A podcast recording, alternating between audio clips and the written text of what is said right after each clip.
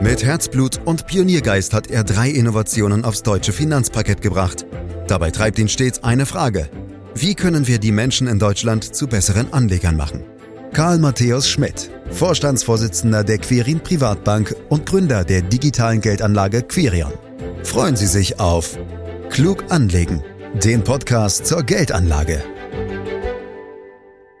Nachhaltiges Wirtschaften zum Schutz und Erhalt unseres Klimas und unserer Umwelt ist und bleibt ein wichtiges, wenn nicht sogar das Top-Thema unserer Zeit. Dabei ist der Weg hin zu einer besseren Welt oft steinig und von kontroversen Diskussionen geprägt.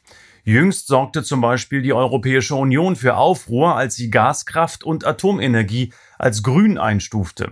Das hat die schon lange währende Debatte, was denn nun eigentlich nachhaltig sei und was nicht, noch einmal zusätzlich befeuert.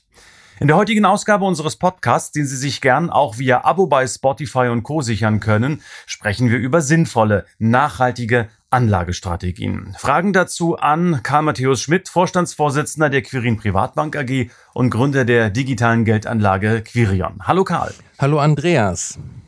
Ja, das Thema Nachhaltigkeit ist aus unserem Leben nicht mehr wegzudenken. Im Prinzip sollte jeder Mensch natürlich zu einer besseren Umwelt beitragen im Rahmen seiner Möglichkeiten selbstverständlich. Aber hat denn der Mensch Karl Matthäus Schmidt in letzter Zeit auch einen speziellen Beitrag geleistet? Oder gehört das noch zu deinen guten Vorsätzen für das neue Jahr?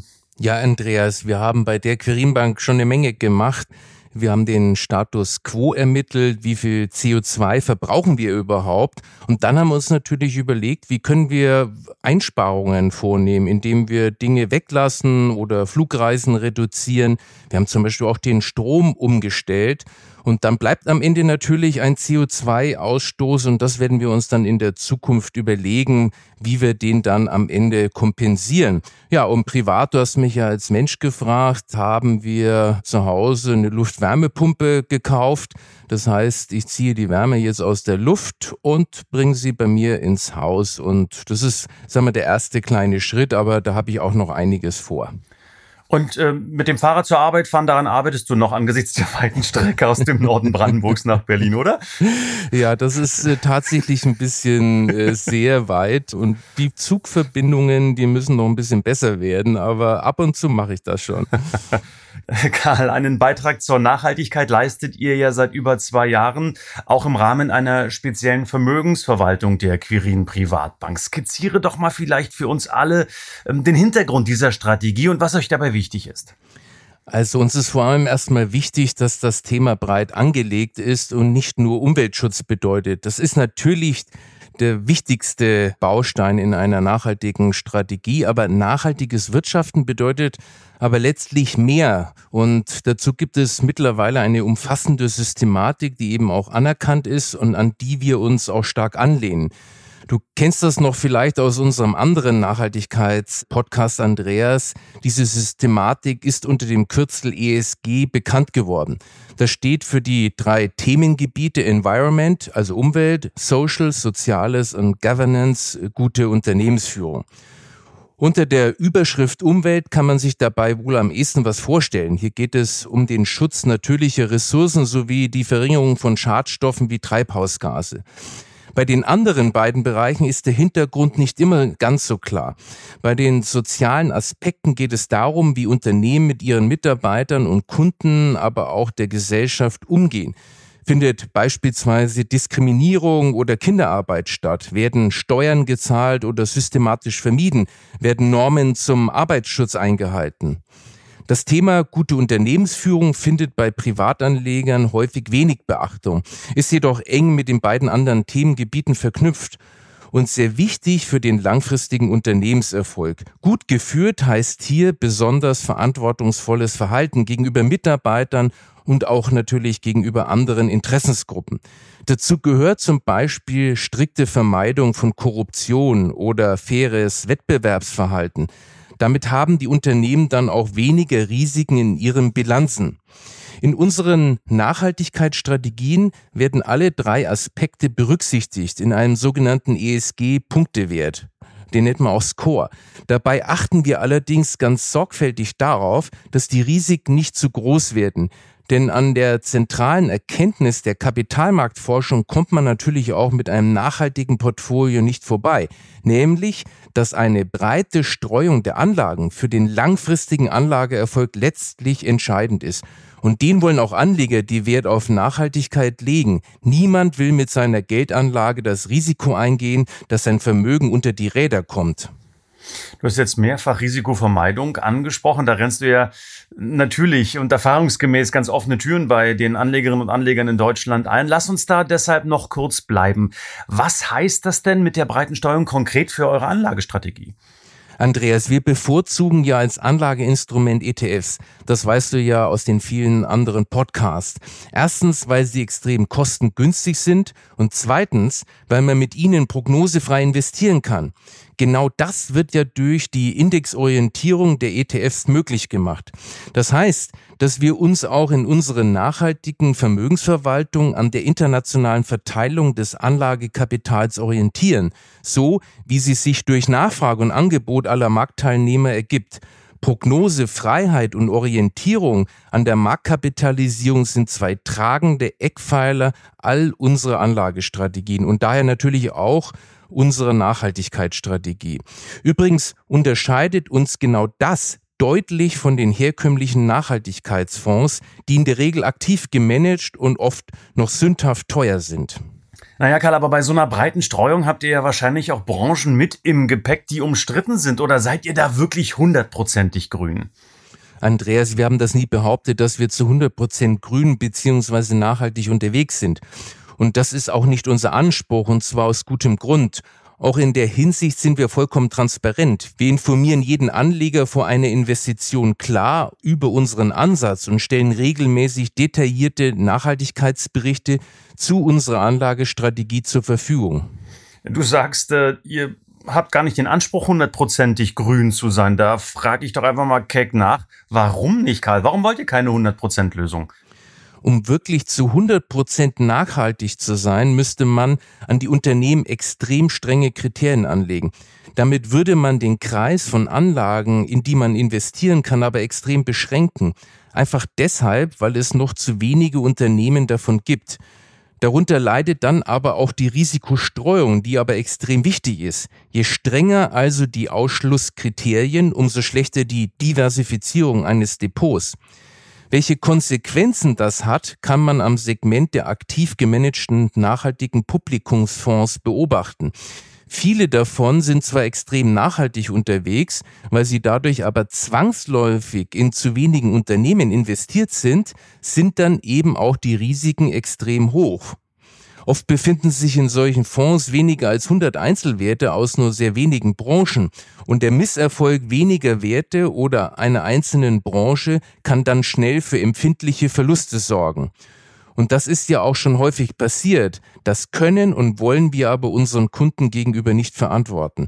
Wir versuchen also, das Spannungsfeld zwischen Nachhaltigkeit und Diversifizierung bestmöglich aufzulösen. Dabei ist uns natürlich klar, dass wir mit einem solchen Ansatz Anleger, die Nachhaltigkeit über alle stellen oder besonders puristische Vorstellungen haben, nicht erreichen. Aber leider können wir der Wahrheit nicht ausweichen. Wer in einer nicht nachhaltigen Welt in Sachen Nachhaltigkeit kompromisslos ist, holt sich eben zwangsläufig zu viel Risiken ins Depot. Du weißt, Karl, ich brauche es immer ein bisschen anschaulicher, gerade in diesem Podcast. Ähm, deshalb schick uns doch mal ein paar konkrete Zahlen hier rein. Also in wie viele Unternehmen seid ihr denn investiert?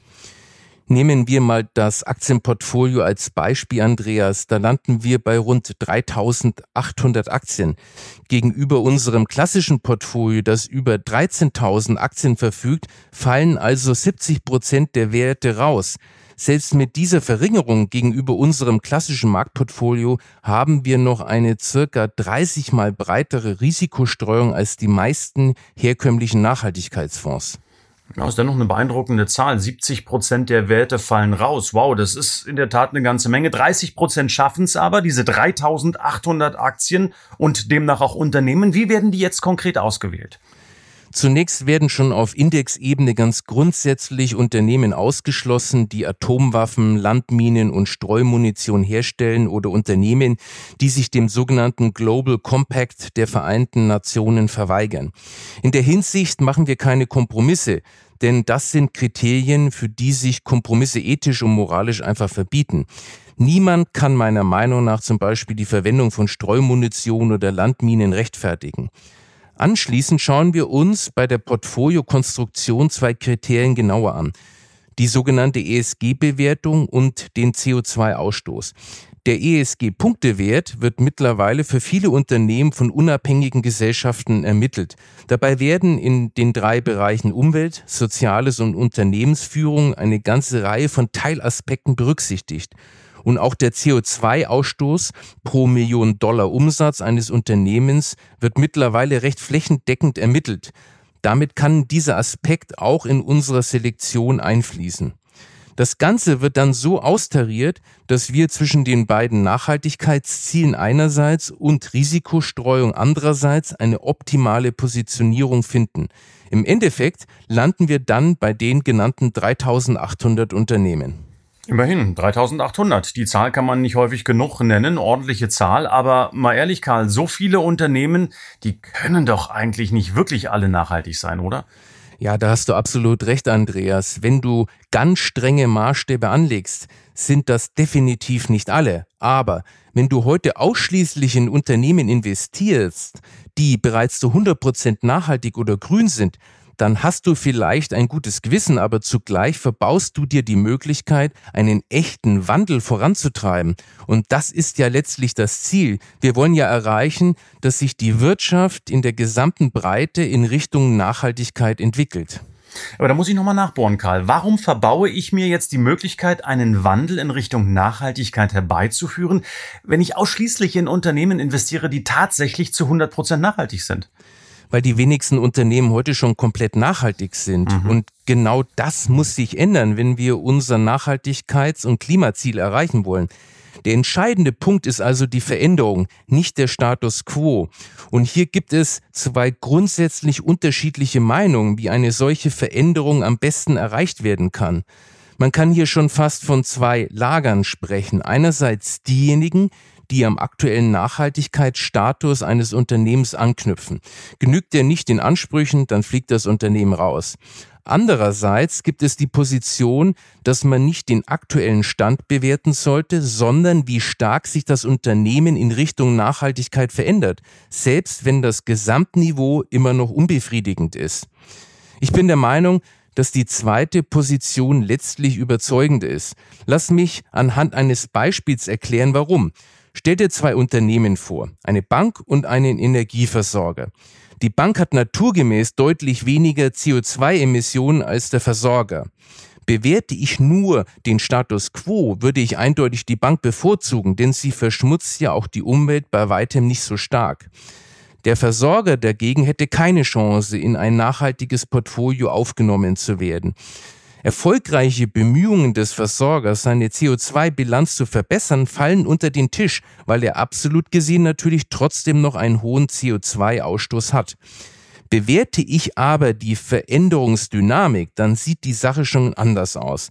Wenn der Versorger nachweislich deutliche Investitionen unternommen hat, seinen Schadstoffausstoß zu verringern, sollte er gegenüber der Bank bevorzugt werden, selbst wenn er absolut gesehen immer noch deutlich mehr Emissionen in die Umwelt abgibt. Obwohl mich unter dem Strich die zweite Position mehr überzeugt, findet sich in unserem Nachhaltigkeitsansatz beides. Wir haben ja schon, wie erwähnt, eine Art vorgelagerte Ebene, auf der wir keine Kompromisse machen. Ein Unternehmen, das Streumunition oder Landminen herstellt, kann so viel ändern, wie es will. Es kommt nicht in unser Portfolio. Im Bereich ESG-Kriterien und CO2-Ausstoß hingegen machen wir, wie schon erwähnt, Kompromisse im Sinne der Risikostreuung und Portfoliooptimierung. Und dabei stellen wir vor allem auf nachgewiesene Veränderungen ab.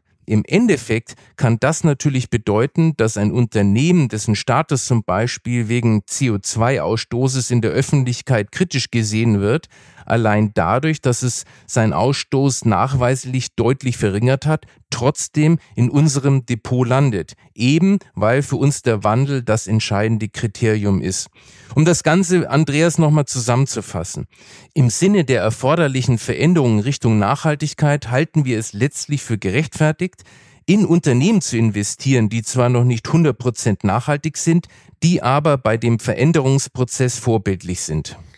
Das wollen sicherlich viele Unternehmen. Das ist auch verständlich und ist auch ziemlich klar rübergekommen, Karl. Aber meiner Meinung nach wird sehr viel über Nachhaltigkeit wirklich nur gesprochen. Also auch gerade in der Finanzbranche auf vielen, vielen Messen und Kongressen. Und wir reden ja heute auch über Nachhaltigkeit. Und da gibt es den einen oder anderen, der sagt, Mensch, das ist doch eigentlich nur ein grüner Anstrich. Und da ist dann sehr schnell vom sogenannten Greenwashing die Rede. Gibt es denn dafür eigentlich eine klare Definition für diesen Begriff? Nein, leider nicht, Andreas. Im Prinzip geht es beim Greenwashing immer darum, sich grüner oder nachhaltiger darzustellen, als man eigentlich ist. Und damit täuscht man am Ende den Verbraucher. Und deshalb ist in diesem Zusammenhang die Transparenz so wichtig. Dazu kommt noch ein Punkt, der meiner Meinung nach vor allem in Deutschland eine große Rolle spielt. Nach wie vor gibt es die Einstellung in Deutschland, dass eine Sache Greenwashing sein muss, sobald irgendjemand damit Geld verdient. Ich sehe das völlig anders. Wenn sich Nachhaltigkeit in der Breite durchsetzen soll, dann muss damit auch Geld verdient werden. Dann entsteht nämlich für die Wirtschaft der Anreiz, schnelle Änderungen zu forcieren. Mhm. Kannst du denn jetzt eigentlich persönlich eine Grenze formulieren, ab der es für dich ein Greenwashing ist, Karl? Ja, also dort, wo ein nachhaltiges Image geschaffen wird, ohne ernsthafte Bemühungen zu einem umwelt- und menschenfreundlicheren Verhalten. Mangelnde Transparenz ist in der Hinsicht definitiv ein Alarmsignal. So gibt es zum Beispiel immer wieder Fälle von Fondsgesellschaften, die zwar einen hohen Nachhaltigkeitsanspruch für sich reklamieren, wenn du aber genauer hinschaust, sind sie genau in dieser Hinsicht aber ziemlich intransparent. Oder denke an Unternehmen, die großspurig und medienwirksam Nachhaltigkeitsinitiativen ankündigen und diese dann später klammheimlich wieder kassieren. Bei vielen Konsumenten bleibt dann aber erstmal der Eindruck, dass da jemand viel für die Nachhaltigkeit tut. Letztlich war das Ganze aber nur Marketing und Irreführung. Mhm. Es gibt auch eine Institution, die zurzeit mit dem Vorwurf konfrontiert ist, Dinge grüner darzustellen, als sie sind. Und das ist niemand Geringeres als die Europäische Union, Karl. Bevor wir da ins Detail gehen, äh, lass uns vielleicht zunächst mal eine Begrifflichkeit klären, die mir da immer wieder begegnet. Das alles findet nämlich im Rahmen der sogenannten EU-Taxonomie statt. Schon wieder so ein schwieriges Wort. Hilf uns mal auf die Sprünge. Was steckt dahinter? Ja, die EU hat erkannt, wie gravierend der Klimawandel und die Umweltverschmutzung sein werden, wenn man sie nicht begrenzt. Dazu hat sie einen sogenannten Aktionsplan zur Finanzierung nachhaltigen Wachstums ausgearbeitet. Die sogenannte Taxonomieverordnung soll dabei ein einheitliches System zur Einordnung und Bewertung nachhaltiger Unternehmenstätigkeiten schaffen und damit eine gute Vergleichbarkeit herstellen. Das Ziel des Ganzen ist, bis 2050 in der EU klimaneutral zu wirtschaften, wobei 2030 bereits eine CO2-Reduktion von 55 Prozent erzielt werden soll. Um das zu erreichen, formulierte die EU im Rahmen der Taxonomie mehrere Ziele. Die Neuausrichtung von Kapitalströmen auf nachhaltige Investitionen, die Etablierung von Nachhaltigkeit als Bestandteil des Risikomanagements von Unternehmen, die Förderung von langfristigen, auf Nachhaltigkeit ausgerichteten Investitionen. Wir als Bank sind natürlich vor allem vom ersten Ziel betroffen. Ja, dann erzähl mir, erklär uns, Karl, was bedeutet das für euch als Bank konkret, Karl? Die EU definiert den Rahmen, in dem Banken, aber auch Fondsgesellschaften und Vermögensverwalter nachhaltige Produkte anbieten dürfen. Ziel ist es, für Anleger Klarheit und Vergleichbarkeit zu schaffen. In der Praxis bedeutet das für uns zum Beispiel, dass wir bestimmte Vorgaben bekommen, was die Inhalte unserer Nachhaltigkeitsberichte und Informationsblätter zu unserer Anlagestrategien anbelangt.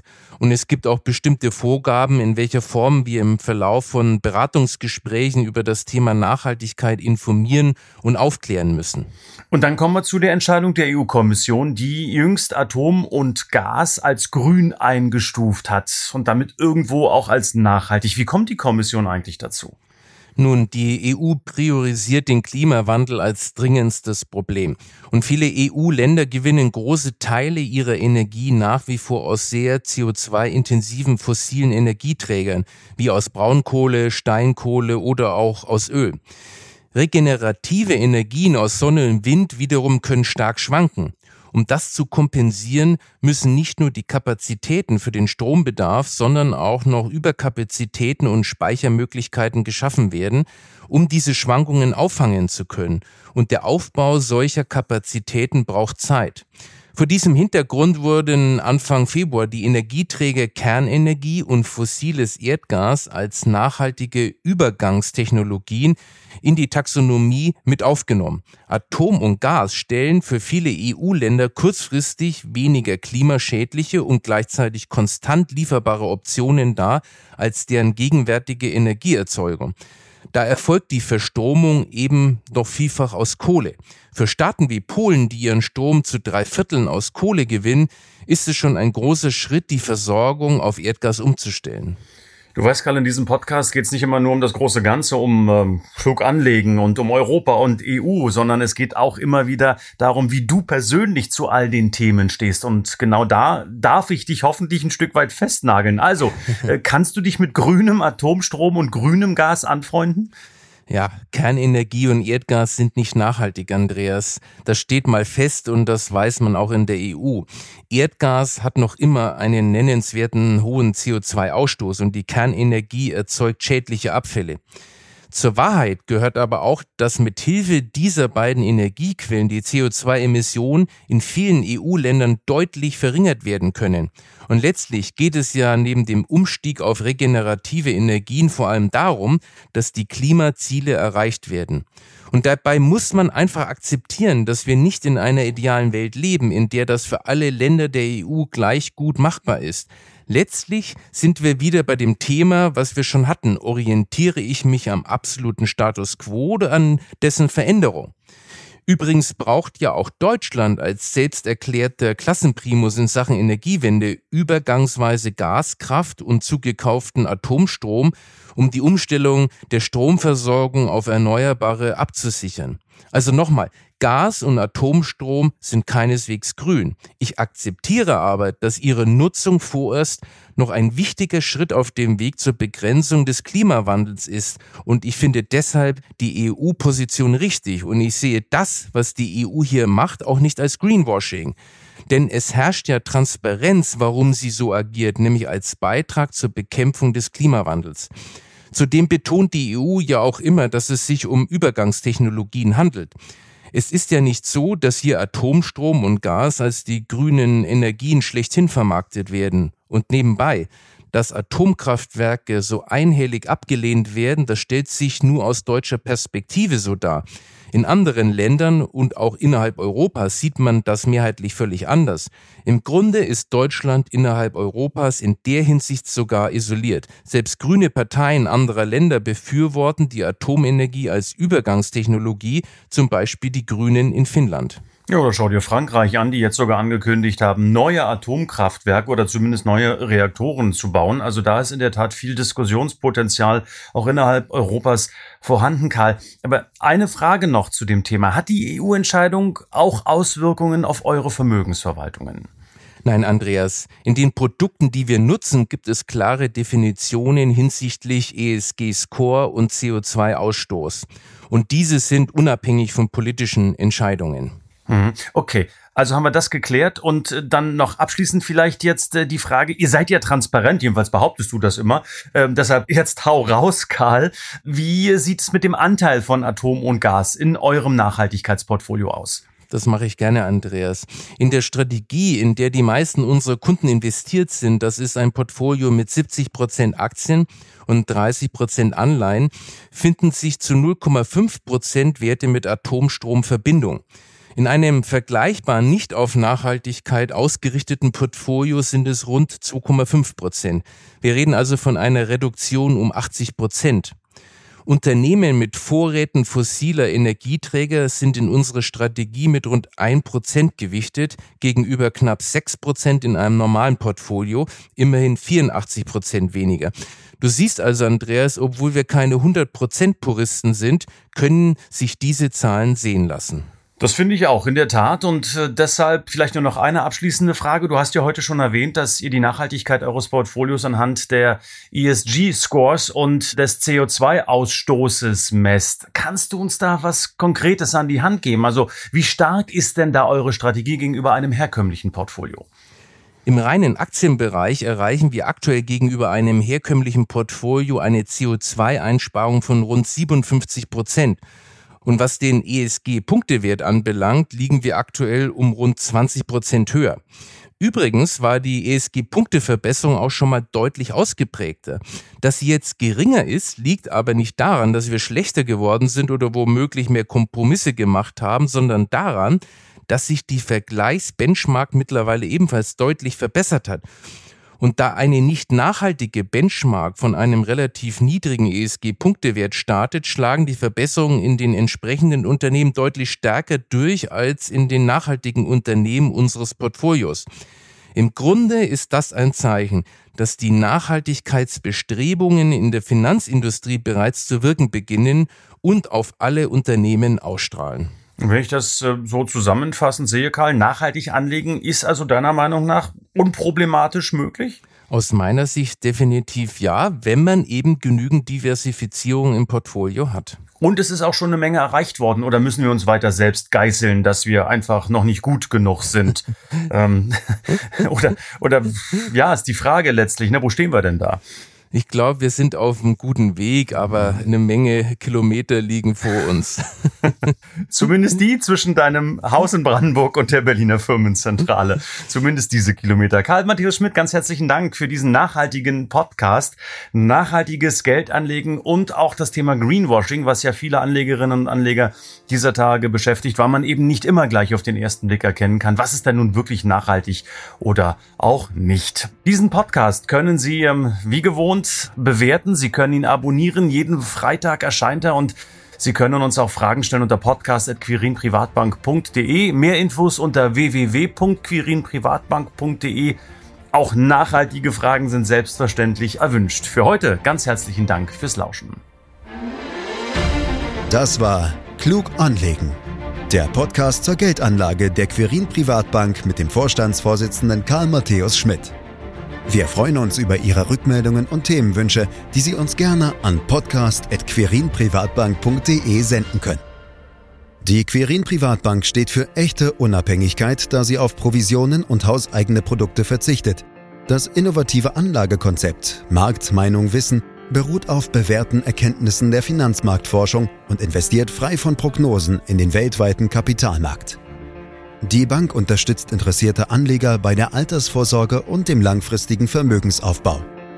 Mehr Informationen erhalten Sie unter querinprivatbank.de.